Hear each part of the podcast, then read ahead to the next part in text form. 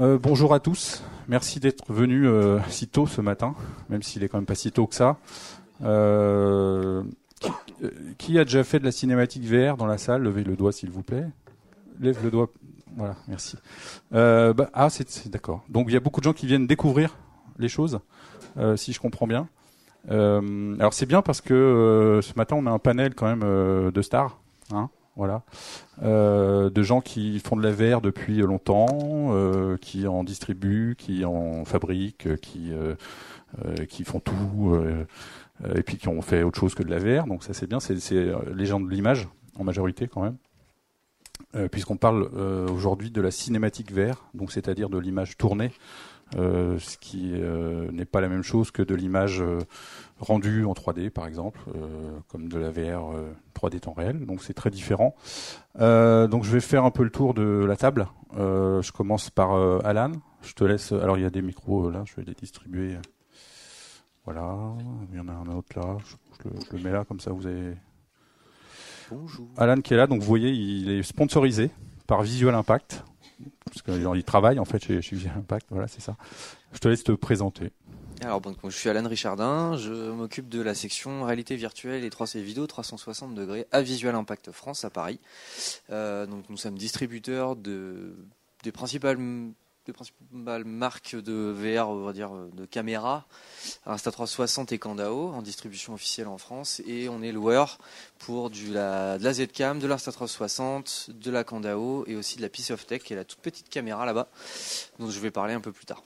Et donc euh, on accompagne beaucoup de clients dans, dans cette nouvelle structure qui est la VR, qui est un petit peu obscure pour beaucoup de gens encore aujourd'hui. Euh, Il y a beaucoup de boîtes de prod qui s'y intéressent et qui ont encore besoin d'accompagnement euh, pour découvrir ce, monde-là euh, assez, assez neuf, assez frais. Donc on est là pour ça. Donc Alan, c'est mon copain. Voilà, enfin c'est mon copain. C'est- pas mon petit copain, c'est mon, mon ami. Pardon, je commence mal le, truc. Euh, il, nous a ramené des jouets qu'on va qu'on va expliquer, qu'on va regarder un petit peu. Voilà. Alors on n'aura pas le temps de passer des heures et des heures à, décortiquer tout ça, mais ça vous permet quand même d'avoir voilà une image en dur d'une caméra qui qui est sortie il y a un mois. À peu près Ouais, trois mois, on va dire. Ah, pardon, large, trois mois. et qui fait le buzz euh, pour des bonnes raisons et puis des mauvaises aussi, hein, faut être honnête. Donc deux caméras ici euh, très différentes euh, pour des usages de mon point de vue très différents. Donc euh, on, on en parlera après. Olivier, euh, je te laisse te présenter. Alors je sais pas si je te, je te laisse te présenter sur ton surnom ou pas. Ouais, Alors, plus de gens me connaissent sur mon surnom, mon surnom donc qui est Castor. J'ai un historique de 25 ans de machinerie. Ça fait à peu près 20 ans que je m'intéresse à la prise de vue en relief. Et puis, comme beaucoup, je suis passé à la, VR il y a 5 ans maintenant. Donc, en bricolant, continuant mon background de, bricoleur, euh, inventeur, et, et effectivement, il y a 5 ans, toutes ces caméras n'existaient pas. Donc, il fallait un peu. Commencé par, euh, par assembler des caméras. On a tous commencé par des GoPro, puis je suis passé à des caméras de plus en plus grosses. Des objectifs sont arrivés aussi, on pourra en reparler tout à l'heure, et essayer de se diversifier un peu, essayer de faire monter la qualité en fonction des projets, des ambitions, des budgets. Alors si, si je me trompe pas, euh, tu as été quand même euh, sur des, à l'origine, en tout cas, je ne sais pas de sous quelle forme, mais accompagné à l'origine une société qui s'appelle DV Mobile. Oui, tout à fait. hein. oui. Voilà, donc ça c'est important de le souligner parce que euh, il y a, euh, on est en 2019, donc euh, à la préhistoire de la VR euh, euh, en 2015, on Oui, va dire. pour faire un petit retour sur, Ouais. sur DV Mobile qui est devenu DV Group. Il y a donc euh, maintenant six ans, euh, cette société était dans les applications mobiles et a eu la, la chance ou le parcours, on va dire, de faire la première application VR pour Red Bull. Et en faisant cette application, ils se sont rendus compte qu'il n'y avait pas de caméra à l'époque qui permettait de faire de la captation en live 360, qui était l'une des demandes de Red Bull. Donc de là, la société est devenue la R&D de Red Bull Autriche pour les premières captations en live. Donc là, on parle d'une captation en live, en intimité, pour Red Bull, il y a, de ça 5 ans. Et de fil en aiguille, moi, je suis arrivé juste après cette période-là, où on a continué les recherches. J'étais sur cette lignée de, de R&D euh, sur le live. Bravo. Euh, on passe à l'autre côté de la table. Euh, Anne-Angèle, bah, pareil, je te laisse te présenter. Euh, Donc, euh, moi, c'est Anne-Angèle Bertoli. J'ai un peu le même parcours que Castor, hein, puisque je viens du, du, long métrage, de la fiction. Je suis assistante caméra, normalement, en fiction, long métrage, depuis à peu près une dizaine d'années. Et puis, je suis tombée dans la VR il y a à peu près cinq ans, en assistante caméra, en faisant le premier court métrage fiction, I Philippe. Voilà, c'était un peu les balbutiements de la VR. On, on trifouillait un peu, on se tâtonnait. Voilà, c'est sorti euh, la première fiction euh, en VR. Et puis depuis, de fil en aiguille, euh, suivant les projets, soit je suis assistante caméra, soit je suis chef opératrice, soit je suis les deux, puisque tout est une question de budget aussi et de, de projet. ça, on en discutera peut-être un peu plus tard. Et, donc voilà, je, suis je, voilà, je regarde un peu les caméras, les différents rigs, les différents. Euh, euh, tout, ce qu'on. les différents process qu'on doit avoir euh, suivant, suivant les projets, puisque en fait, chaque projet est différent. Et, et, on doit à chaque fois être flexible par rapport à ça. Voilà. Et tu es modeste, parce que bon, moi je te connais, je sais que tu fais plus que regarder les caméras. Voilà. Sergio, voilà, qui est là. je te laisse te présenter aussi, pareil. Bon, je suis Sergio Ochoa et mon temps en tant que Creative Technologist dans une société qu'on a ouverte à convocation internationale. Donc, on est établi à Paris, à Londres et New York à même temps. Et on s'occupe principalement d'un peu de faire de la recherche sur la narrative virtuelle et immersif en général. Et d'un côté, on, fait beaucoup de, travail des de champs en train de développer des caméras, par exemple personnalisé et customisé exactement pour chaque projet et pour améliorer la, la possibilité narrative de, de ce monde immersif. Et de l'autre côté aussi, on développe un peu de logiciel. Euh, et je viens de développer, avant de, construire ce projet, je viens de faire euh, Mystica VR, un logiciel pour Stitch, pour nous aider à stitcher les, toutes les caméras. Donc il y, a, il y a une longue trajectoire de 15 ans en train de développer des outils de, stéréoscopique, spécialement pour le cinéma stéréoscopique au début, dans les cinémas flat, on va dire. Et après, bon, on a tombé de manière naturelle dans la réalité virtuelle parce que c'est vraiment relationner la perception immersive de l'image avec la stéréoscopie. Et c'est ça qui nous intéresse. Et maintenant, on est plutôt dans la recherche en général de, de tous les narratifs immersifs, euh, en train de mélanger la réalité virtuelle, la réalité augmentée, mélanger tout pour raconter des histoires. Bon, vous avez remarqué que Sergio n'est pas finlandais. Euh, et euh, il faut rappeler aussi euh, une petite une petite historique qui s'appelle SGO, qui est donc une société bien connue des, des cinéastes, puisque SGO c'est quand même le l'éditeur de Mystica Ultima, notamment, avant Mystica VR. Donc Mystica Ultima, c'est vrai que c'est, c'est, c'est une, une, solution de, de, de post-production assez utilisée encore aujourd'hui, notamment pour la stéréoscopie, ce dont tu parlais. Euh, par euh, la majorité des studios euh, hollywoodiens qui veulent faire de la vraie stéréoscopie mais pas après. Donc c'est important de le souligner parce que ça veut dire que tu as quand même un background assez important à ce, sujet et que tu es la personne qui aujourd'hui peut aider les autres si on parle de stéréo et on, et on en parle dans la dans la cinématique VR puisque la cinématique VR L'idée, c'est de se rapprocher de la réalité, donc d'avoir une image stéréoscopique. Donc si on parle de monoscopie en, cinématique VR, on, est moins dans la cinématique, on va être plus dans la vidéo 360. Voilà. Je vais avancer un petit peu. Hop.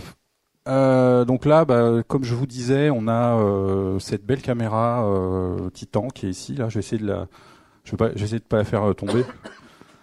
C'est, hein, voilà. C'est parce que c'est assez lourd quand même. Donc voilà, euh, une caméra Titan euh, qui est sortie donc il y a, y a trois mois, tu disais. Euh, alors Insta 360, c'est une marque que vous connaissez peut-être, même si vous avez euh, jamais fait de réalité virtuelle, donc ça veut dire qu'ils sont quand même assez forts en termes de marketing. Euh, ils font pas, mal de, sorties euh, sur des caméras consumer, on va dire, donc des petites caméras. Il y en a une qui est sortie il y a pas longtemps qui s'appelle Lago, qui est une caméra qui pèse 20 grammes, je crois. Donc on peut se voilà, qu'on utilise comme une caméra action cam, euh, voilà, qui a rien à voir avec de la VR. Ils ont sorti euh, une caméra qui s'appelle Insta One X, qui a eu un succès, euh, franc succès, on va dire, euh, auprès de de consommateurs et même même parfois des, des professionnels qui l'utilisent comme une caméra, par exemple crash cam sur sur des tournages compliquées où on doit sacrifier la caméra, ce qui peut arriver. Hein, voilà, c'est une caméra qui, est intéressante au niveau de, sa résolution, de sa façon de, fonctionner. Voilà, ça reste une caméra quand même consumer. Je la mettrais même pas dans la catégorie prosumer.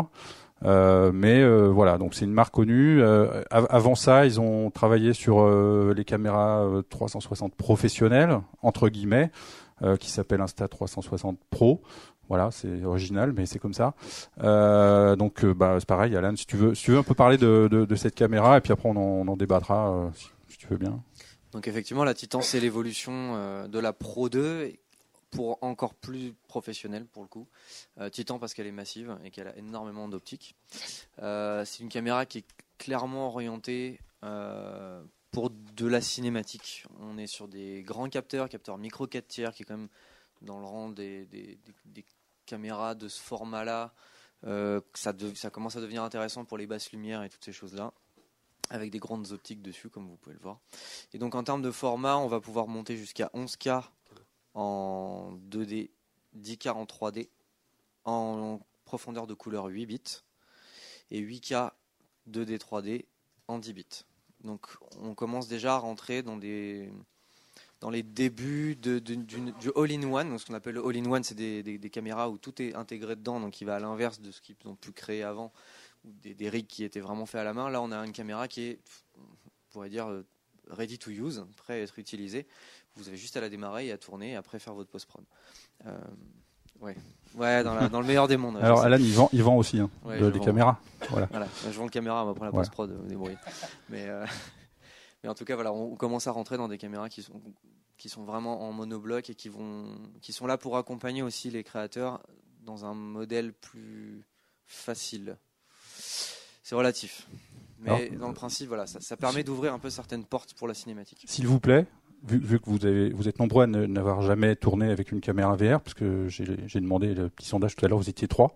Alors maintenant peut-être plus, mais s'il vous plaît, n'imaginez pas qu'avec une caméra comme ça, on fait euh, je pose, je tourne. Alors ça marche, le, bouton fonctionne, on appuie, ça, tourne. Le problème, c'est qu'il faut quand même avoir quelques bases euh, de, voilà de, positionnement, par exemple, de l'environnement, de hauteur caméra, de, etc., etc., etc. Donc on va pas rentrer dans, ce genre de de choses là parce qu'on n'est pas là pour ça, mais c'est quand même des caméras euh, qui sont euh, à la fois euh, faciles d'approche dans le sens prix, par exemple.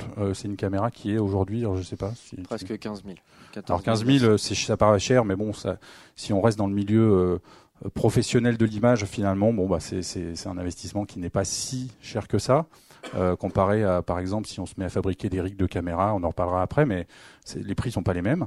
Euh, donc c'est voilà, c'est des caméras qui sont accessibles aujourd'hui, et c'est bien de la part d'Insta, je trouve, de faire des caméras euh, euh professionnelles, accessibles. Après, euh, moi je dirais que finalement elles, elles, sont ni accessibles ni professionnelles. Mais bon, voilà, ça c'est un autre problème. Euh, c'est exagéré ce que je raconte bien sûr, mais quand je dis ni accessible, ça veut dire voilà, je répète, il faut quand même euh, euh, se familiariser avec la caméra. Euh, le, euh, le chef op, par exemple, bah, s'il a jamais tourné en VR et qu'il se récupère cette caméra-là, qu'il l'a jamais vue, ça va quand même être compliqué pour lui de, de, de, de, la faire marcher, d'avoir une belle image à la sortie. Je sais pas ce que ce que tu en penses, mais voilà, c'est donc il faut quand même faire attention à ça, au, au marketing. Alors pas au marketing de, de visuel parce que voilà, visuel, on, se connaît bien et, ils ont quand même tendance à, à justement à, à être euh, un peu les arguments professionnels. Donc ils vont ils vont vous expliquer, ils vont vous aider, ils vont vous accompagner, ils vont trouver les bonnes personnes, etc. Euh, mais moi je connais d'autres sociétés où, par exemple Insta 360 en direct. Bon bah voilà, ils sont là pour vendre la caméra ou la louer et puis euh, voilà après vous débrouillez. Et c'est pas simple. Et c'est un peu un problème, c'est-à-dire que quand vous vous retrouvez avec cette caméra que vous tournez et que vous avez vu des images sur internet circuler qui sont superbes et que vous vous récupérez vos, images et qui sont crasse-pouilles, bah vous dites la VR c'est nul. En fait non, c'est pas c'est pas ça, c'est pas nul, c'est que c'est un métier. Euh, la cinématique VR, c'est une niche de la VR, c'est un métier, donc il faut quand même euh, avoir conscience qu'il faut euh, apprendre, il faut avoir des compétences, voilà, tout simplement. Donc on se pose pas la question euh, quand on fait du cinéma, par exemple, de la compétence du chef opérateur. Il l'est euh, à 99%. Euh, en VR, c'est bizarre parce qu'on voit pas les choses de la même façon aujourd'hui. donc il faut vraiment faire attention à ça. Donc voilà, c'est une caméra qui, je pense, quand vous la connaissez bien, peut vous, vous, satisfaire. Après, c'est des caméras compliquées. Par exemple, là on voit, hein, c'est des, des fixes par exemple. Tout à fait. Donc ça, c'est un problème euh, pour un chef opérateur. Euh, un diaph fixe, euh, ça veut dire que qu'est-ce qu'il nous reste? Il nous reste l'ISO et il nous reste le shutter. Ben, c'est vrai que des fois, dans des situations compliquées ou pas, ça peut être problématique et le, chef op qui n'a qui n'a jamais fait de VR dans ces conditions-là va va va dire je m'en vais quoi, tout simplement. C'est là où il faut faire attention aux arguments marketing parce qu'eux ils le vendent comme ça. Ils le vendent, oh, c'est simple. Il n'y a pas de réglage à faire, c'est bien, c'est simple. Vous avez un truc uniformisé, vous faites tourner, puis après vous faites. Vous êtes en 10 bits, faites ce que vous voulez. Mais en fait, c'est pas aussi simple. Et c'est aussi pour ça que.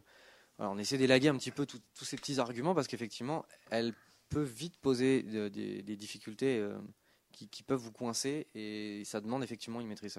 Qui confirme entièrement ce qu'il dit. La cinématique, avec ce type de caméra, demande autant de travail que sur un rig personnalisé, à mon sens. Et demande autant d'accompagnement de notre part quand on le loue pour vous expliquer tous ces défauts-là, pourquoi ils existent et comment faire attention pour pas qu'ils vous piègent. Et le, choix de caméra aujourd'hui peut vite devenir problématique sur ce point-là parce que tout le monde essaie de vendre sa sauce en disant ah c'est génial et c'est pas si génial que ça à tous les niveaux. Il y a des choses qui sont très intéressantes, c'est des évolutions qui sont à mon sens nécessaires dans le système hardware caméra, mais il y a une certaine réserve à prendre quand on se tourne vers ce type de caméra. C'est important de le préciser. Donc avec cette caméra, on fait de la stéréoscopie 360. Enfin, on peut, en tout cas, euh, avec euh, des pincettes, euh, puisque c'est une, forme de caméra. On en reparlera après avec, Castor, mais c'est une forme de caméra radiale comme ça qui, donne une stéréoscopie qui n'est pas facile. en tout cas, à gérer déjà, bah, on peut peut rien faire au tournage, c'est-à-dire qu'on peut pas régler, par exemple, l'anthrax et la distance interpupillaire euh, là sur ces caméras puisque c'est elle bouge pas.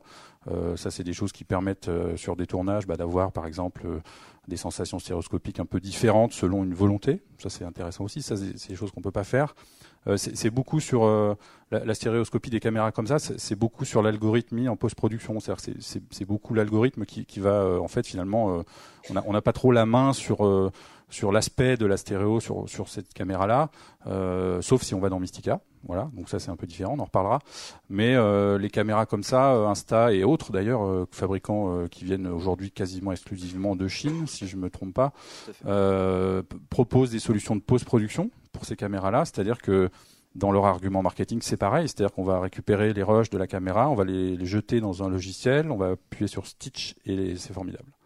Sauf qu'en réalité, c'est un petit peu plus compliqué que ça, même si euh, dans certaines conditions, euh, c'est tout à fait euh, correct.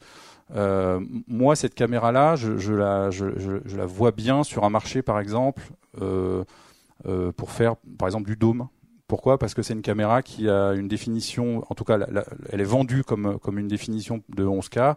et, et 11K, on se rapproche en fait de, de des, définitions qu'on peut avoir pour une diffusion en dôme. Euh, donc c'est peut-être une caméra intéressante pour ça, alors qu'elle est peut-être pas forcément vendue comme ça, mais, mais en tout cas, donc du coup on, va, être en monoscopie, donc c'est plus simple euh, à gérer avec une définition euh, correcte. Le problème après, c'est la cadence d'image, c'est l'espace colorimétrique, etc. Mais, mais bon, voilà, c'est, je pense que c'est une caméra intéressante parce qu'il y a beaucoup de pixels et que on arrive à faire des, des choses bien avec. Je sais pas si vous avez des des, commentaires à faire, euh, les, utilisateurs, ou sur, cette caméra ou pas, si vous avez déjà mis les mains dedans, pas encore, euh, euh, si ça vous intéresse, si vous pensez que c'est utilisable sur des tournages que vous, avez l'habitude de faire ou pas.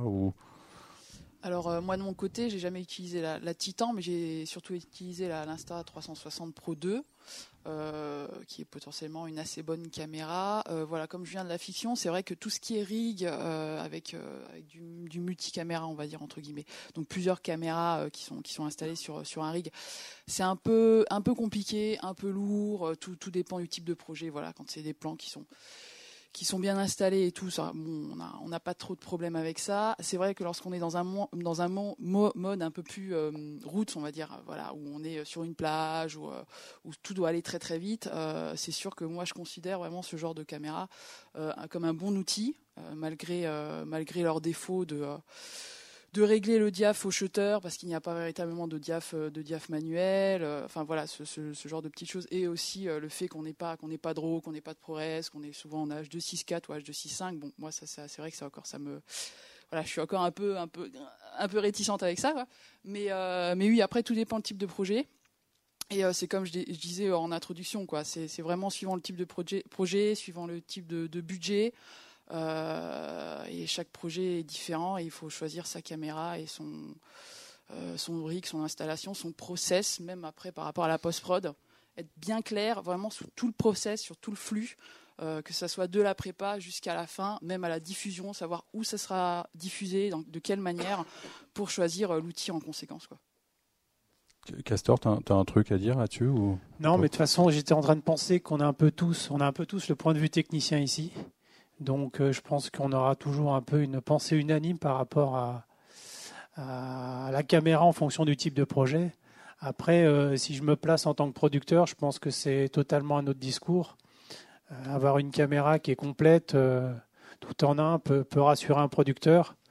un rapport qualité-prix, peut-être, qui sera plus rassurant. Moi, je vois un cas concret, il y a deux ans, pour, je devais faire un direct, c'était sur sur Roland Garros avec la société Lifelike pour des raisons esthétiques, poids euh, et, comportement de la caméra. On s'était rabattu sur l'Insta 1 qui était à l'époque euh, la plus petite caméra, une boule plutôt assez esthétique qu'on avait installée donc sur la chaise d'arbitre.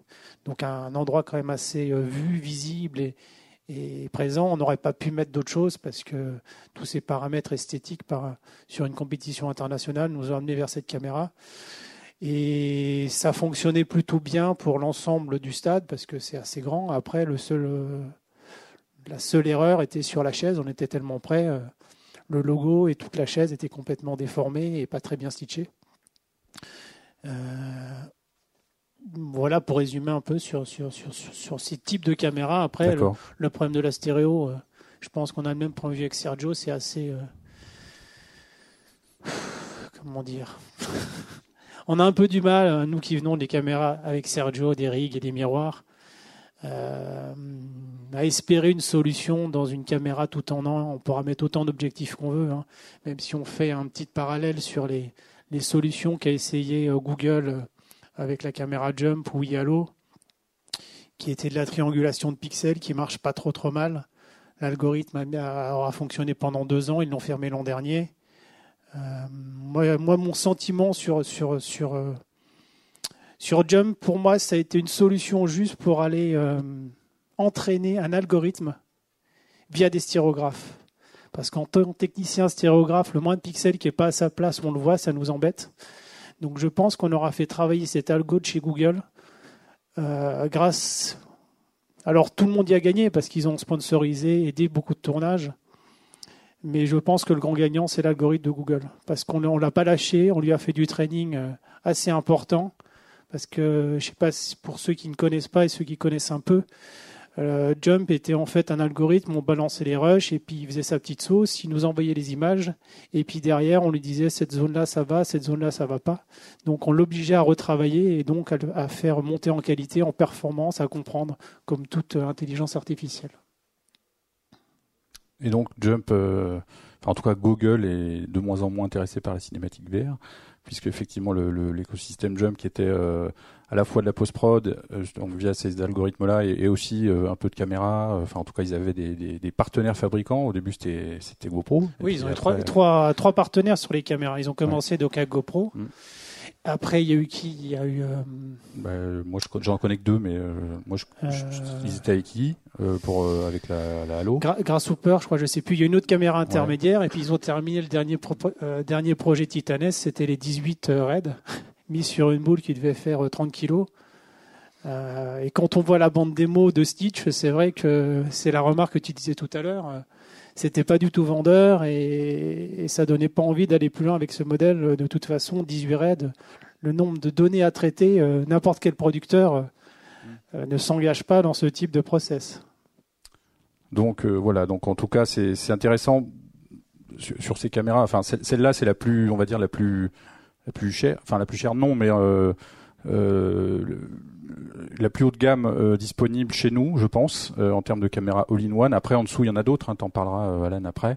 mais c'est intéressant sur des projets. Le, le problème qu'on a aujourd'hui, quand même, avec la cinématique VR, faut, faut quand même être honnête, c'est que les budgets ne sont pas à la hauteur de, de 13 de 13 raids sur une boule. voilà, c'est pas possible. On n'a pas assez d'argent pour faire ça.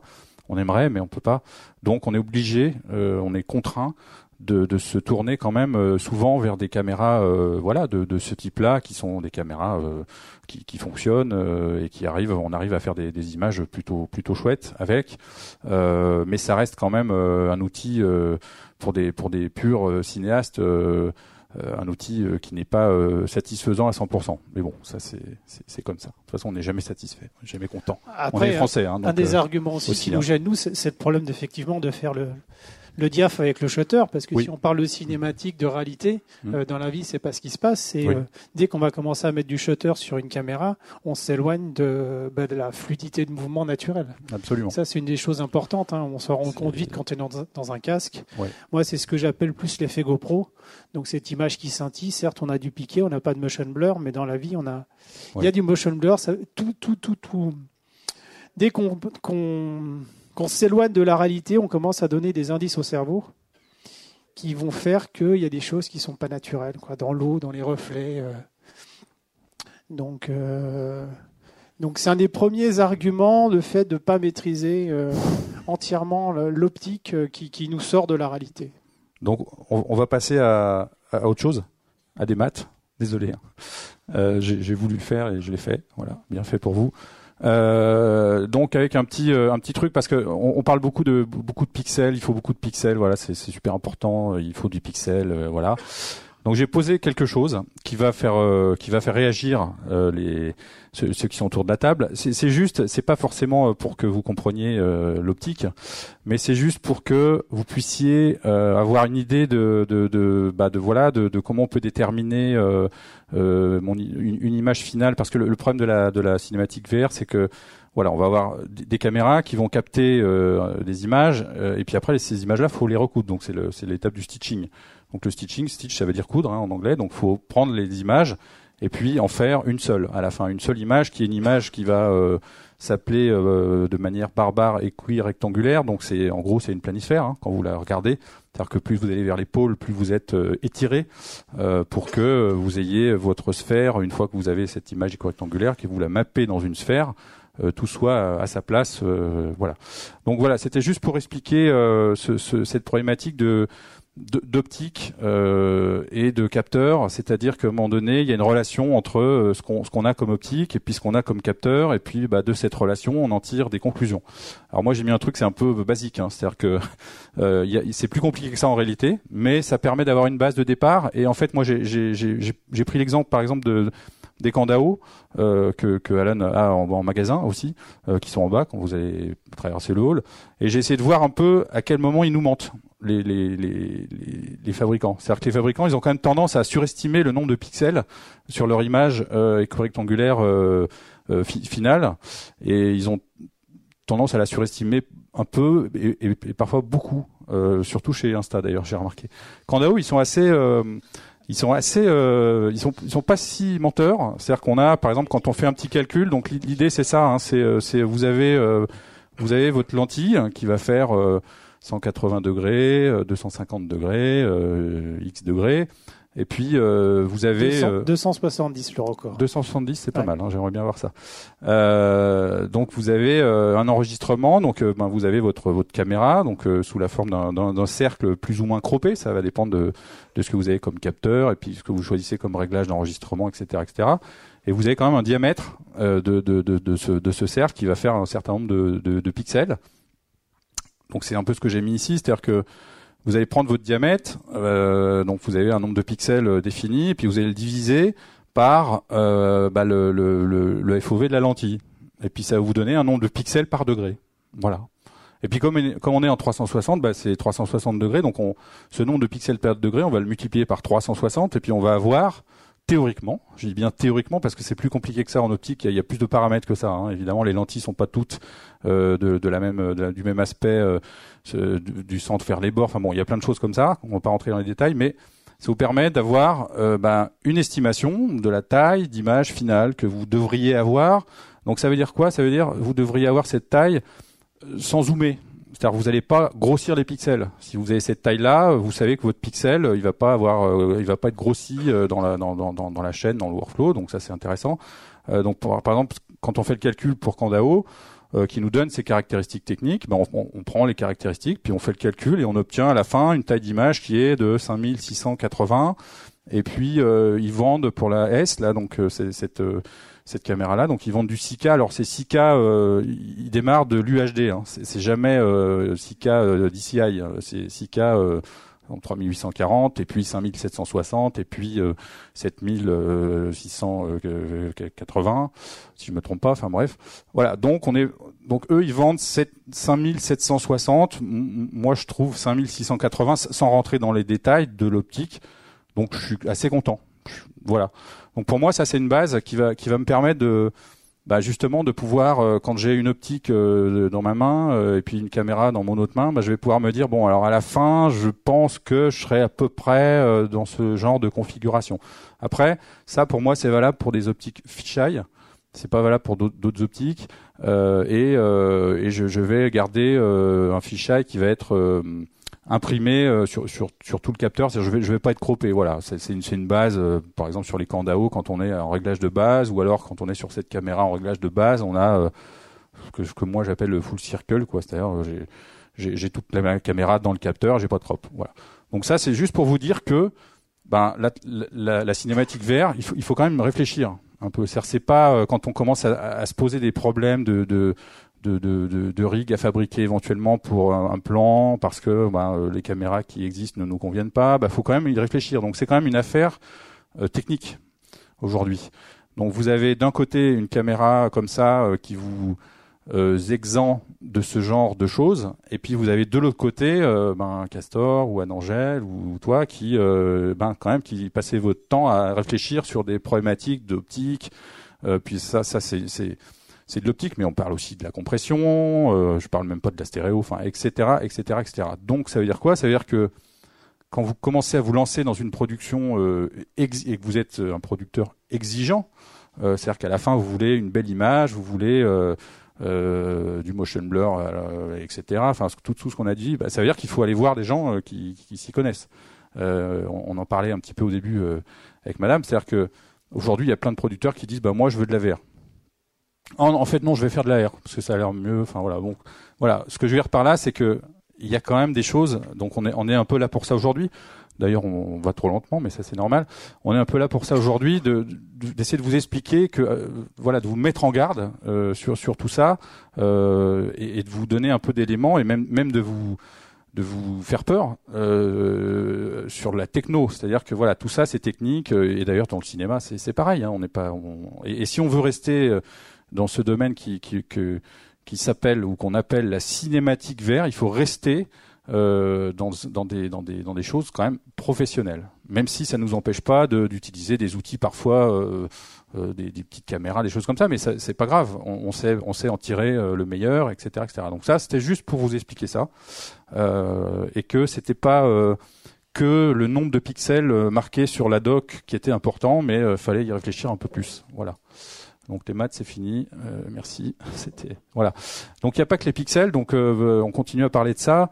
Euh, par exemple, voilà, une caméra qui est qui qui, qui, qui moi qui m'a intéressé quand je suis allé la voir à l'IBC cette année. c'est une caméra qui s'appelle Meta One. Donc voilà la tête de la caméra. Donc là vous la voyez. Donc c'est une caméra qui est quand même assez assez volumineuse puisque ça c'est des c'est des optiques donc qui s'appellent Entania qui font 250 degrés celle-là. Donc c'est des optiques qui sont euh, à peu près comme ça. 125 mm de diamètre. extérieur. C'est gros, euh, c'est lourd, euh, c'est très fragile.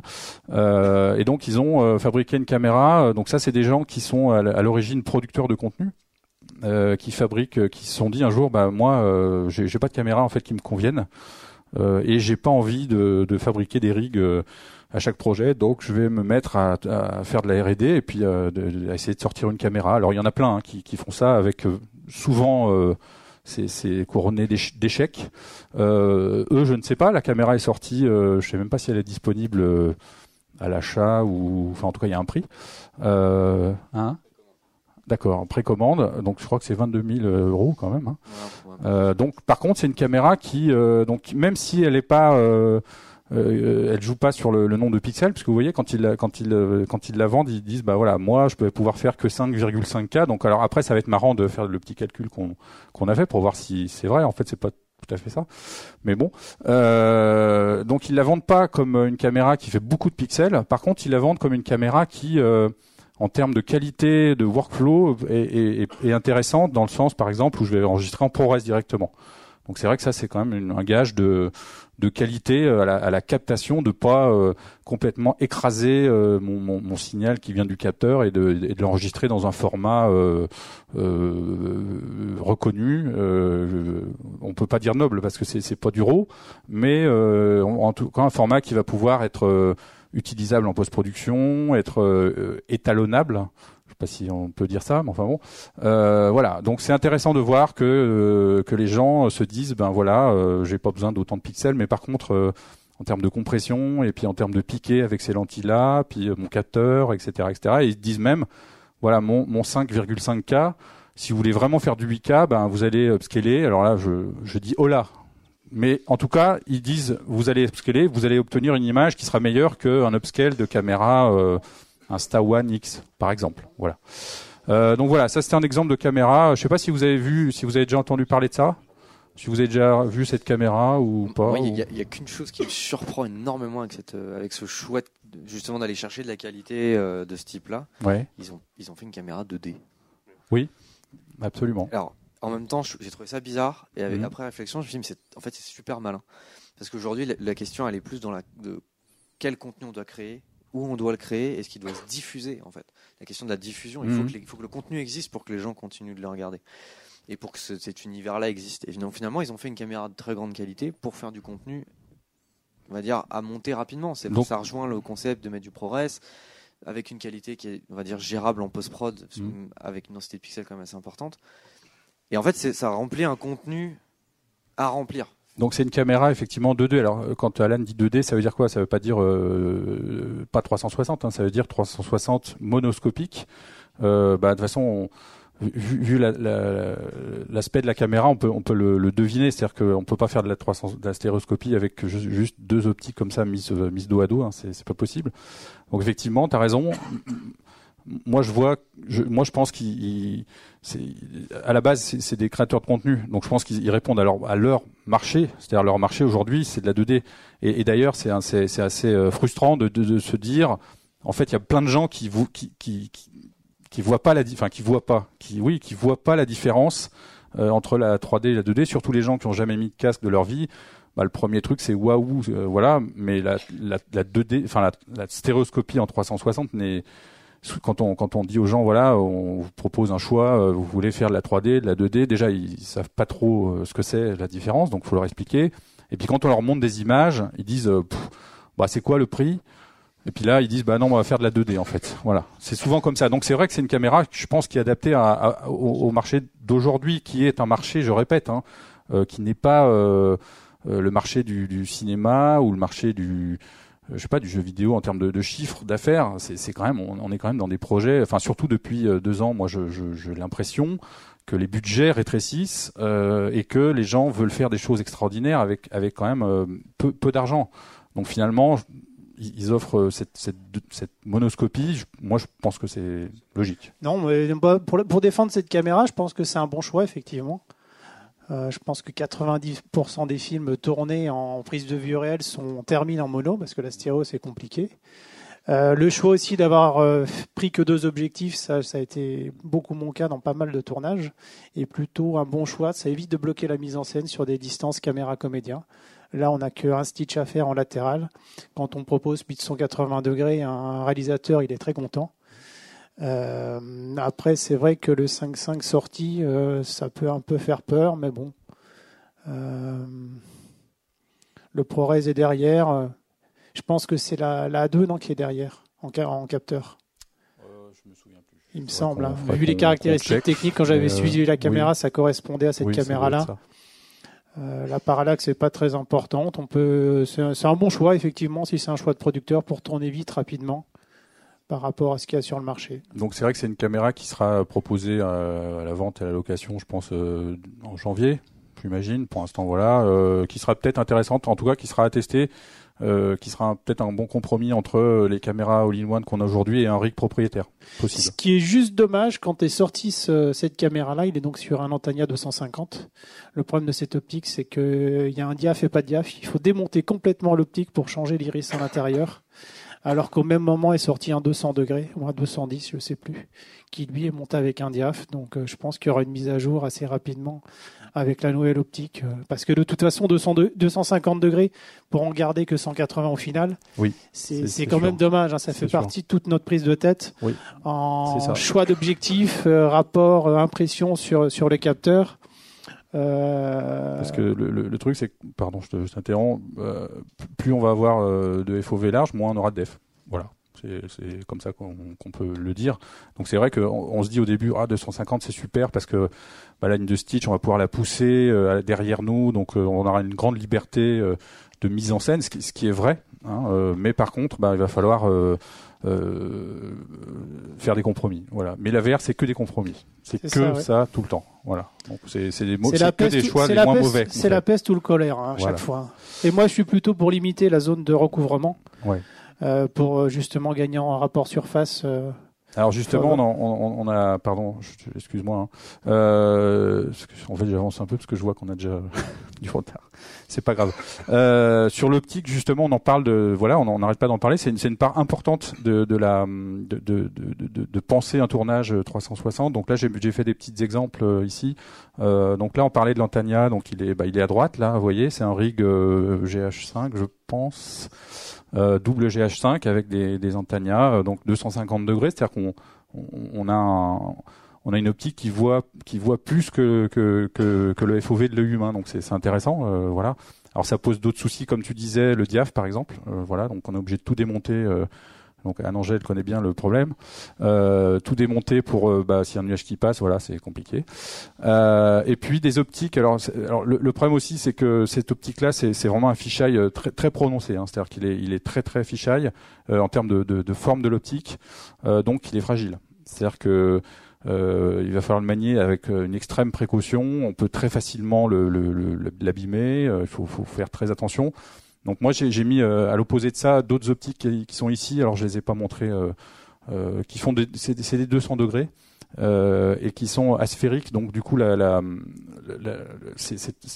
le côté bombé est beaucoup moins proéminent. Et c'est des optiques qui sont pour moi intéressantes. Celle-là, là, donc c'est une marque qui s'appelle. Euh, c'est des Chinois. Euh, enfin, ça c'est des Japonais. Donc, il y a beaucoup de. L'Asie elle est, bien représentée hein, dans, dans, la VR. Euh, et c'est pour moi c'est des optiques intéressantes qui qui euh, bah, qui sont en termes de qualité euh, d'aberration, de déformation, qui sont plutôt bonnes. Parce que par exemple là on a un exemple ici qui est intéressant, c'est-à-dire que là on a donc ça c'est une seule optique hein, qu'on a, on va dire déwarpé, c'est-à-dire que on, a transformé le fisheye en image plate. Et là on voit en fait ce qui est intéressant c'est bah, c'est la, la, capacité de l'optique de ne pas déformer euh, euh, les, les, les, images, même, même, aux extrêmes bords. Donc là, on a quand même quelque chose qui est très intéressant euh, en termes de qualité. Voilà. Et sur cette optique-là, pour l'avoir vu fonctionner et puis pour avoir vu des images, c'est vrai que souvent avec ce, ce genre d'optique fisheye, on a des aberrations chromatiques qui sont assez fortes. Euh, sur les bords euh, notamment, euh, donc avec des, des, des traits pourpres, vous voyez, voilà. L'antania, je l'ai passé à la lanterne, il est propre. Hein. D'accord. Ouais. ouais c'est intéressant, mais pas, pas, mal d'autres optiques ont, ce, genre d'aberration. et sur le sur l'Isugar, moi j'ai moi j'ai pas vu ça. voilà, donc c'est deux optiques. On, on, va dire que c'est les, les deux optiques pour moi qui sont qui sont quand même pas mal utilisés hein, aujourd'hui. Euh, de toute façon, c'est les deux seuls fabricants d'optiques euh, qui ont cru à la VR et qui se sont investis euh, à une grosse prise de risque. Quoi. Alors l'intérêt aussi de ça, c'est qu'il y a un diaph à la, à la bague, donc c'est vrai que pour un chef-op, c'est c'est complètement autre chose. Il n'y a pas une très belle ouverture. Hein. Oui, oui, c'est vrai. Mais c'est un peu mieux que celui-là en termes de manipulation, en tout cas. Voilà. Et ce qui est intéressant, donc ça, Alan, tu peux peut-être le, le, souligner, parce que toi, tu fais Zcam aussi. Euh, donc avec ces, ces optiques-là, donc il y a, y a, moyen quand on est propriétaire de Zcam, alors S1 Pro ou V1 Pro. euh, de, de faire un changement d'optique euh, et du coup de se retrouver avec ces optiques là. Euh, qui euh, qui vont permettre alors euh, moi je pense que c'est une histoire de degrés justement qui vont permettre de d'avoir une meilleure def en fait finale par rapport à ce qu'on peut avoir aujourd'hui avec la ZCam S1 Pro par exemple. C'est exactement ça en fait. Voilà. Travaille avec Zcam depuis longtemps parce que je crois que c'est un ancien de chez eux qui a Oui. fondé Isugar et effectivement ils offrent des upgrades. C'était lui le patron. Ils offrent des upgrades sur la S1 Pro et la V1 Pro pour passer sur ces optiques là qui permettent effectivement de monter la résolution. C'est pas 8K par contre, c'est 7,2. Oui, je c'est comme on a dit hein, Ouais. c'est 8K hein. Voilà, euh, voilà. on fait comme ça hein. On va dire que On fait 8K. comme ça. Mais effectivement, ça permet d'augmenter. Oui, il me semble qu'effectivement, c'était euh, dû à, au fait qu'ils arrivent à éviter les aberrations. Ils n'ont plus besoin de cropper autant dans l'image et du coup, ils peuvent exploiter entièrement la taille du capteur. Euh, c'est des upgrades qui vont être dispo hein, parce que les optiques, nous, on va les avoir début décembre. Et l'upgrade, euh, normalement, euh, allez, maximum euh, début janvier, normalement, on devrait pouvoir l'avoir pour la S1 Pro qu'on a à la loc. Donc, si un jour vous voulez venir tester quand ils sortiront, on vous- accueille sans problème. Donc tout ça c'est bien beau, on a parlé plein de techno, c'est super, ça a l'air chouette. Mais après, qu'est-ce qu'on fait sur le tournage? Quand on a ces outils-là Bon bah voilà, euh, j'ai mis quelques images. Je commençais un peu euh, par les images que Angèle euh, m'a envoyées. Euh, voilà, je sais pas si tu veux commenter un peu. Euh, Alors moi je vois. euh, si on fait un jeu, alors il y a une S1 Pro là aussi, là il y a un rig en Tania avec euh, avec GH5, euh, là aussi, là c'est une S1 Pro je pense, et là je sais pas. C'est trop loin. c'est une Insta 360. Insta 360. Euh, voilà. Donc là, c'est un voilà. Parmi les caméras que tu as utilisées, par exemple, toi, qu'est-ce qui te euh, qu'est- qu'est-ce qui te convient le mieux? Qu'est-ce que qu'est-ce qu'est-ce que tu penses de tout ça? Voilà. Alors, euh, qu'est-ce qui convient le mieux? Euh, ben, C'est comme je disais, quoi, ça, tout dépend du projet. Après, c'est vrai que par exemple, pour revenir au rig euh, GH5 plus Antania et au fait que les euh, ben, qu'on doit démonter la moitié de l'optique pour accéder au diaph et pour pouvoir changer le diaph. Ouais, voilà, c'est ça. Quand on fait ça dans une voiture en plein milieu du désert américain et qu'après il faut refaire son tirage optique avec une mire accrochée sur la porte de la voiture, disons que c'est pas trop à tout le monde. Voilà. faut être un peu un peu tête brûlée, mais il faut savoir aussi un peu ce qu'on fait, quoi. Donc euh, euh, voilà, c'est vrai que c'est un peu compliqué avec les poussières, euh, le sable et tout ça. Voilà, c'était là-dessus qu'on partait, donc il fallait il fallait y aller. Après, c'est vrai que c'était une expérience où dans le désert américain, on avait mis ce rig sur sur le capot d'une voiture et ça s'était pas excessivement bien passé, même au niveau de la post prod. Alex pourra pourra en, en reparler un peu plus euh, Je veux plus jamais reparler de ce truc. voilà. Voilà, c'est dit. Donc euh, j'ai eu un projet après avec une grande marque euh, allemande où on a tourné sur le circuit du Castellet et là je me suis dit non non mais quitte à peut-être à, à avoir un peu moins de, de, de, de, hum, comment dire de, de, de, de beauté dans l'image, euh, voilà de, de oui de, de- d'avoir un kit à un peu peut-être avoir une image un peu moins belle entre guillemets. Euh, non, je partirai pas là-dessus parce que à mettre un rig GH5 sur une voiture euh, qui, euh, en bout de ligne droite, euh, fait du 260, 280, euh, non, j'ai pas trop envie. Donc euh, voilà, donc j'ai opté pour des Z-Cam. Il y en avait deux, il y avait la Pro, la pas Pro. Et on a opté aussi pour une GoPro Fusion euh, comme euh, crash, euh, crash caméra. Et euh, voilà, et puis on a installé les trois et, euh, et tout s'est très très bien passé et tout le monde a été très content, les clients ont été très contents et puis nous aussi euh, parce que parce que voilà, on peut on peut être sur des, types de tournages où comme la VR, c'est un peu le parent pauvre. On peut avoir on peut être sur un, tour- un tournage en même temps d'un autre tournage officiel, enfin officiel. Vrai tournage entre guillemets, donc avec des vraies caméras. et, donc là, c'était un peu le cas. Donc on avait la voiture à peu près pour deux tours par jour euh, sur deux jours. Donc, euh, donc fallait, euh, fallait être sûr de notre coup et fallait que tout soit rigué et fallait que ça envoie quoi. Donc, euh, donc on n'avait pas trop le droit à l'erreur, on n'avait pas trop le droit à tergiverser. Et, euh, c'est souvent le cas. Et là, je repars pour euh, pour euh, pour un film euh, qui se passe en Asie. Et c'est la même chose quoi. Il faudra qu'on s'adapte, mais vis-à-vis du tournage en face.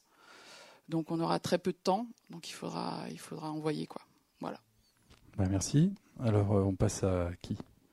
Ah oui, ah oui, oui. On a oublié ça. Euh, pilote, donc une petite caméra ici euh, qui est qui est pas inintéressante. Elle, est aussi chez, Visual Impact, qui est une caméra all-in-one, pareil, alors encore plus simple. Enfin, en tout cas, c'est ce que dit le fabricant à utiliser, mais c'est pas faux euh, pour euh, pour une fois. C'est-à-dire que tout est euh, le, le menu de la caméra. Alors c'est un Android hein, qui gère euh, la partie caméra et c'est pas mal parce que tout, tout est assez accessible et tout est assez compréhensible dans le dans le menu. On peut on peut stitcher en interne dans la caméra directement. Je te, la- je te laisse continuer. Donc effectivement, tout est en interne. Il n'y a pas d'autres mots. En fait, ils se sont pas pris la tête. Ils ont mis quatre, quatre optiques dans un corps tout petit, tout léger. On est à, on l'a pesé, je crois qu'il faisait 800 grammes. Elle fait 800 grammes. Elle est faite pour euh, principalement euh, l'immobilier, tout ce qui va être autour de Google Street View, beaucoup. Euh, c'est fait pour être transporté de manière simple. à plein de niveaux, on va avoir, ça va quand même faire du 8K, mais vous pouvez faire du 4K auto-stitché, ce qui est pratique et en même temps pose énormément de problèmes, beaucoup plus que ce genre de, caméra-là. Euh, mais par contre, les résultats sont quand même assez intéressants par rapport au, format, surtout. Donc, pour certaines situations de documentaire, par exemple, ça peut être très intéressant. Ouais, moi j'ai le côté Google Street View Ready, j'aime bien l'idée. Euh, alors je sais pas, je pense, je pense pas qu'on fasse beaucoup de sous à, à prendre des photos pour euh, Google Street View, mais enfin bon, c'est toute une économie. voilà, il y a un écosystème et en tout cas voilà, c'est une caméra qui est adaptée, qui euh, on on peut envoyer directement sur euh, GSV et Google Street View depuis la caméra. Ce qui est intéressant sur cette caméra, c'est qu'il y a un, un- il y a un port SIM. Donc ça c'est pas fait. mal parce que ça veut dire qu'on va pouvoir streamer euh, du contenu, euh, auto-stitcher, Directement. euh, directement depuis la caméra sans aucun autre euh, device euh, qu'on a besoin de brancher dessus. Donc c'est pas inintéressant, euh, surtout avec la 5G, je pense qui va qui va arriver tout à fait. où là on va pouvoir streamer euh, bah, des, des contenus. euh, bon après streamer des contenus tournés par cette caméra, donc je j'ai pas encore de on de- d'avis. Propose mais, des euh, solutions pour ça. Mais en tout ça. cas, euh, tout en un, on peut on peut avoir un truc qui va faire du, du live, euh, qui va envoyer un stream, euh, voilà, sur un réseau. Euh, Alors, elles sont les optiques, on les voit, elles sont toutes petites là, vous voyez, euh, c'est des, c'est toutes petites optiques, dont tout petit capteur, donc le 8K indiqué me paraît, euh, comme euh, disait Castor, me paraît quand même un peu euh, exagéré. Mais bon, voilà, euh, voilà, c'était pour présenter ça. Donc c'est, c'est voilà, c'est un peu, on est, on est un peu d'un bout à l'autre avec les deux caméras qu'on a, donc c'était un peu ça. Et puis entre, euh, ben euh, entre, ben Alan il peut, il peut discuter. Là j'ai mis un petit, un petit catalogue. On va, on va pas passer euh, trop de temps, mais euh, euh, voilà, chez Visual Impact, euh, bah, il y a une gamme, euh, voilà, qui, qui, est- qui est tout à fait honorable de, de caméras. Je pense qu'il y a à peu près tout. euh, en tout cas, je parle des caméras all-in-one. que celles qui valent la peine. Voilà, donc je te laisse euh, regarder, je te, enfin je te laisse en parler. euh. Non, bah, faut, Euh, le mieux, 15 c'est que secondes. Vous, vous passiez nous voir. hein. Voilà. On a un stand, Donc il y a un stand en bas, donc faut, faut aller les voir et puis vous, ils vous montreront tout ça, ils vous expliqueront comment ça marche euh, et puis à la fin ils vous diront combien ça coûte. Voilà. Euh, oui. Allez, si vous avez votre chéquier. Euh, voilà, donc là on passe euh, euh, à, Castor. Euh, alors euh, Castor, lui, c'est le roi de, de c'est le roi du, du rig euh, con- construit. Donc je te laisse un peu, voilà, expliquer. Oui, bah, j'ai fait vite un petit récapitulatif de, de rig que j'ai j'ai construit ces dernières années pour différents projets. Donc là, c'était donc un rig avec trois Alexa Mini, avec des optiques Canon 815. Euh, donc le petit dessin qui explique les, les angles de champ que recouvrent les objectifs. Donc euh, vous voyez bien, vu la largeur, que le point de recouvrement sera à 2,70 m. Donc c'est pas adapté à tous les projets. Là, c'était pas un souci parce que c'était un film fait pour Intel, pour un test pour le, du HDR, d'où le choix de cette caméra. Et notre thématique était donc des ballons dirigeables. Euh, donc un tournage aérien, donc avec des proximités qui sont assez lointaines. Euh, on s'est d'ailleurs rendu compte, ce que j'avais calculé, mon Thérèse, quand on l'a posé au sol pour certains décollages, qu'on était sur la compétition euh, des, de la Coupe Picard, que euh, ce que disait euh, la théorie, c'est-à-dire là on avait un anthrax centre-assemble de 23 cm, ce qui faisait qu'on avait des, pro- des problèmes de stitch à partir de 20 mètres, en dessous de 20 mètres. Donc ça a été un des premiers gros tournages, on va dire, où mes calculs théoriques confirmaient vraiment la, théorie et que et qu'il fallait pas euh, jouer avec les maths et qu'elles avaient toujours raison. Heureusement, donc nous, on est, je rappelle qu'on était en aérien, donc la partie tournage principale, le ballon était parfait. Et d'ailleurs, j'ai utilisé le défaut de ce rig. Euh, là, on voit que j'ai une grande perche, donc il fait 2,50 m. Et ma zone de recouvrement était juste avant le- les objets à filmer, donc euh, le défaut devenait une qualité. Il n'y avait même pas beso- besoin d'enlever le déport parce qu'il n'existe pas dans la prise de vue. Donc on est sur une technique comme euh, comme on parlait tout à l'heure, moi j'ai beaucoup travaillé sur les, placements de caméras de manière tangentielle, qui permet de limiter la, la parallaxe par rapport à des solutions plus traditionnelles avec des caméras avec des objectifs de manière radiale. Il y a des inconvénients, il y a des avantages, mais pour l'instant, moi je trouve que c'est plutôt un avantage parce que pour rappeler les problèmes euh, pour la VR, y a avoir des caméras synchrones, il y a avoir un anthrax minimum et après euh, la troisième, j'ai un trou. Euh, l'anthrax dans la profondeur. Sergio, euh, tu peux l'aider si tu veux. J'ai un trou tout d'un coup. Donc en fait, euh, moi ce que j'explique, c'est que le plus important, la synchro, la synchro n'est pas la, plus importante parce que si on a un grand anthrax entre nos caméras, quand on va essayer de stitcher, on va avoir un gros défaut. Ah oui, le troisième, c'est donc le grandissement. Ce que j'appelle le grandissement, c'est la distance entre deux caméras qui vont être stitchées. Et il y a un certain pourcentage. Si on prend une caméra avec un anthrax de 6 cm et demi comme celle-là, si je me place à cette distance, là, deux objectifs vont voir la même distance, donc 2 mètres. Par contre, si je me mets ici et que je considère que je vais être stitché avec ces deux objectifs, il y en a une, je serai à 2 mètres et l'autre, je serai à 2 mètres 6. Donc, une différence de grandissement. Et quand on prend les trois paramètres, donc qui sont la synchro, le grandissement et la parallaxe, la, on a beaucoup pensé, je pense, au début, que le plus important, c'était la synchro. Mais si les deux autres paramètres sont euh, de mauvaise qualité, la synchro n'est pas un souci. Donc moi, ma, philosophie est de prendre en compte la parallaxe, donc ce qui est la distance entre les deux objectifs qui nous filment, qui est la plus importante à prendre en compte dans cette règle 3. Ensuite, c'est le grandissement. Et la synchro n'est que le troisième paramètre. Pour ceux qui ont un peu fait de Stitch, je pense qu'ils se rendre compte de quoi je parle parce que euh, Alain a tourné euh, un de ses tournages euh, en JH5. Donc on pourrait dire oh là oh là c'est pas synchrone, mais quand on voit la forme du rig, vu l'anthrax qui est entre les objectifs, le problème de désynchro ne sera pas un problème. Je pense que tu, tu es dans le même mode de pensée. Oui, je confirme. je passe à une autre slide. Un autre slide plus, plus traditionnel. Donc là, j'étais pas avec des GH5. Ça ressemble beaucoup au riz qu'on a vu. Euh. Donc deux Antania 250, donc monté avec deux raids hélium. Donc là, on a un 7,7 natif. Donc euh, un exemple de ce que peut donner un capteur de, de, 8, k travaillé avec des, des objectifs fisheye, avec un défaut certes, il y a un, un très grand anthrax. Euh, mais on a un grand capteur, on a une image qui est plutôt. Euh, on parlait tout à l'heure de qualité de, de, pixels. Euh, ce film-là, bah, c'est Sergio qui l'a étalonné on, a une douceur qu'on n'a pas avec d'autres d'autres types de caméras, euh, qui est pas inintéressante. Il y a un velouté à la fois sur ce même tournage, nous avions du drone, donc on a utilisé un, un rig custom GoPro qui lui sur le papier faisait euh, un bon Wika. Alors le GoPro, euh, je pense que Sergio, tu l'as travaillé aussi, tu as essayé de l'étalonner, mais tout était donné au départ. Donc on avait un piqué, on avait un sharpness, mais le, le, le rig Helium était plus plus doux, plus joli. Euh, donc c'est vraiment euh, un peu comme de la pellicule, c'est vraiment un look qu'on peut donner aux images suivant le capteur qu'on utilise quand on fait des, solutions custom entre des objectifs et des capteurs. Et après celui-là, donc c'est un rig qui nous a servi euh, pour la société Cube pour un projet qui s'appelle un mètre, un mètre heure, où Sylvain ici présent nous avait demandé de faire une captation donc des cieux en tas de données, c'était quoi? C'était 20, k minimum.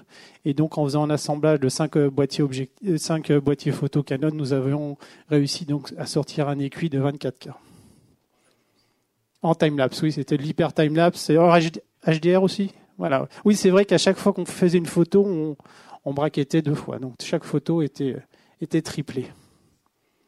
5 Bon, t'en sais plus que moi. Donc vous savez à qui vous devez parler si vous avez des tournages euh, avec des rigs que vous, fabriquez. Voilà. Après, si on parle argent, un rig comme ça, la journée, je crois qu'on était à 12 000 euros de location. Euh, celui-là, euh, on doit être un peu moins. On... 3, 4, ouais, ça c'est du 3 000 euros jour. Quoi. Voilà, donc c'est ce qu'on vous disait au début, c'est-à-dire qu'il y a, il y a... sur des gros budgets. Bah, celui-là, c'était sur le projet RealSync, donc il était un budget global de 350 000 euros. Donc après, euh, c'est aussi adapter les tournages en fonction des budgets, des envies euh, et de la limite basse qu'on se met sur la qualité du tournage. Quoi. Voilà. C'est la règle d'or. Euh, bah Sergio, voilà, c'est à toi. Merci de toutes ces explications. Voilà, donc là je t'ai mis un peu ce que tu m'as gentiment envoyé.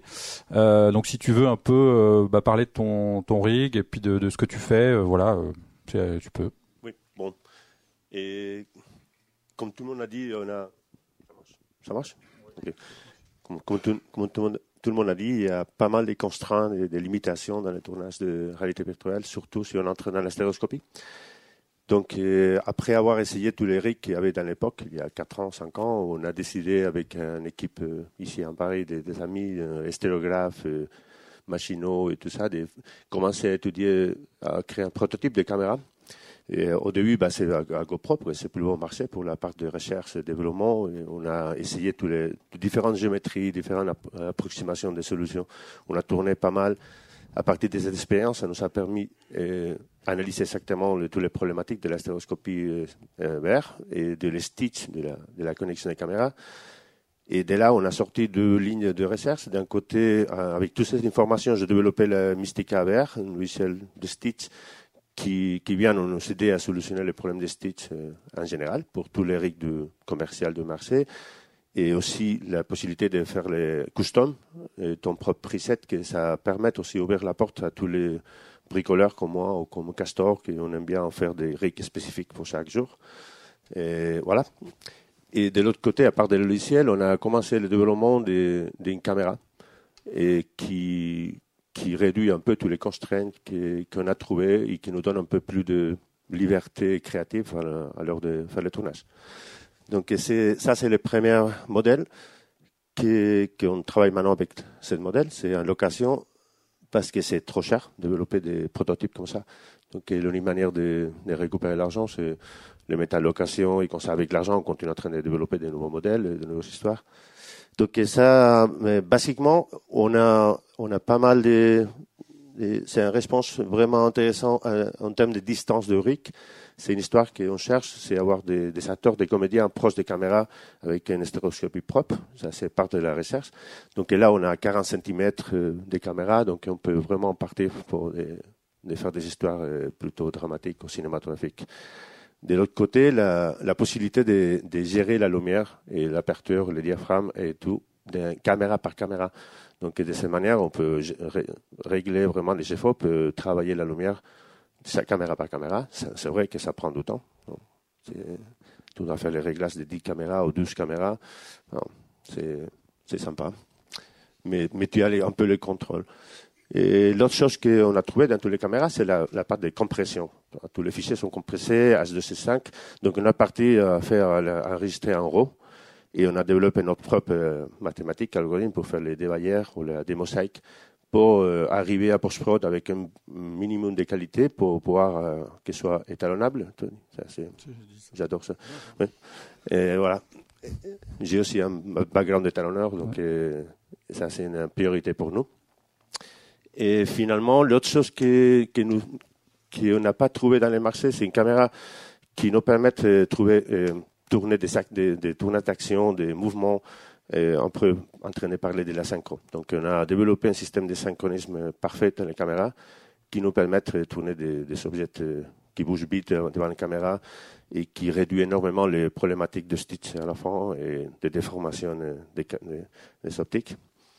Et, et on a découvert que maintenant, dans le développement qu'on fait maintenant, que la synchro parfait des caméras nous ouvre une autre différente porte, que c'est pas seulement la captation, euh, pardon, la captation vert, sinon que maintenant on est, on a parti pour, le, pour utiliser cette caméra en différentes géométries pour la capture volumétrique et la précision des sous-pixels qu'on a dans toutes les caméras, ça nous permet d'identifier dans l'espace exactement ces pixels pour la reconstruction volumétrique ou le depth map, ou reconstruire à partir de l'image les, volumes qui sont devant nous pour la prochaine génération des contenus. la capture volumétrique, c'est un gros sujet euh, pour la cinématique VR, euh, qui, est, qui, est, un sujet d'aujourd'hui. Euh, il y a une conférence demain que je vous invite à, venir, que j'anime. Euh, on en parlera. Euh, ok, bah, très bien. J'avais mis juste, juste ça. Alors, Oui, c'est ça un peu le. C'est la différence, c'est aussi les travailler toutes les caméras des marchés qu'on a trouvées, c'est rolling shutter. Donc c'est normal parce qu'il est un sensor, un, sensor des global shutter qui nous permettent de faire ça, c'est autour de 1000 fois plus cher Hmm. euh, dans les marchés. Donc, si on parle de que, à partir de 8 caméras, 10 caméras, 15 caméras pour créer un rig un peu puissant, euh, ça, les chiffres sont un peu Ça, ça monstrueux. fait- oui, oui. Ça, c'est notre raison de pourquoi on a décidé de mettre notre technologie en location. Parce Mhm. qu'on on évolue tout le temps. C'est impossible de vendre un, système comme ça, c'est trop cher. Et là, la, la location, donc aujourd'hui, on peut louer ta caméra? Oui. Avec un opérateur, parce que du coup, il faut quand même Oui. euh, quelqu'un qui sait l'utiliser, Oui. c'est ça? Oui, oui. On a, on a prévu faire des trainings pour Ouais, des, des assistants de caméra ou des chefs op. D'accord. Voilà. Ok, euh, je passe parce que parce que voilà, Euh, il nous reste, allez, on, on a débordé de 5 minutes, c'est- très honnête, euh, on a encore droit à 5 minutes. L'avenir, bah, on parlait de la vidéo volumétrique, ça c'est vrai que c'est quelque chose de de de, de c'est alors moi je dirais c'est un peu hype parce que on en parle beaucoup mais finalement peu de gens savent euh, de quoi on parle quand on parle de vidéo volumétrique. Par contre, il y a des usages qui sont vraiment identifiés. Euh, on en a besoin, euh, on en aura besoin.